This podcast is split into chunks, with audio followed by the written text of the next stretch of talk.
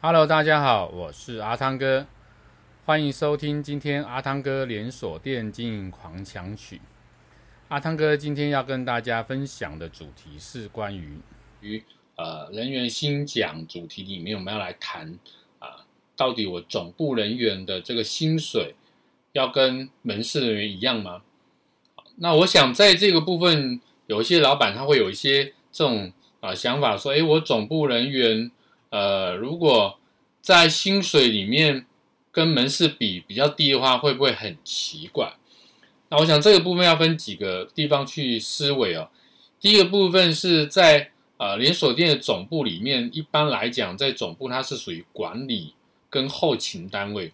那管理跟后勤单位，它主要就是协助门市端把这些呃后勤补给跟相关需要做管理监督的这一部分的事情做好。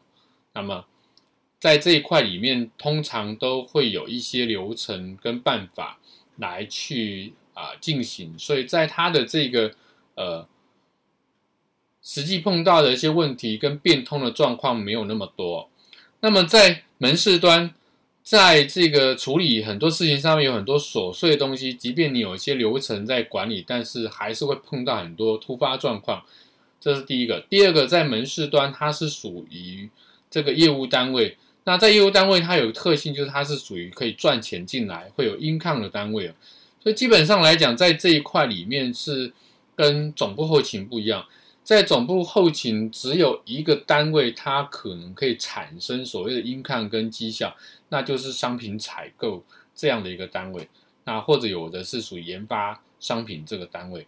所以呢，在这里面呢，呃，一般我们呃在薪资设计里面呢。呃，通常在门市的这个薪水一定会比总部的薪水来得高。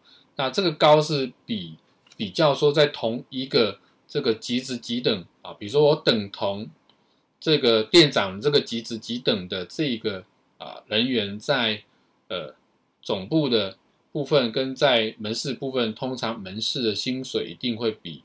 总部来的高，这样是相对比较合理。要不然在门市他会觉得说，哎，我这么拼命的去这个呃做业绩，而且我还要扛业绩目标，结果薪水跟那个不用扛业绩目标的一样，这样他的感觉跟这种感受啊、就会觉得不公平。所以在设计薪资里面就会有这样的一个部分啊、是需要考量。这是这一集跟大家分享的主题，欢迎您继续收听下一个主题。拜拜。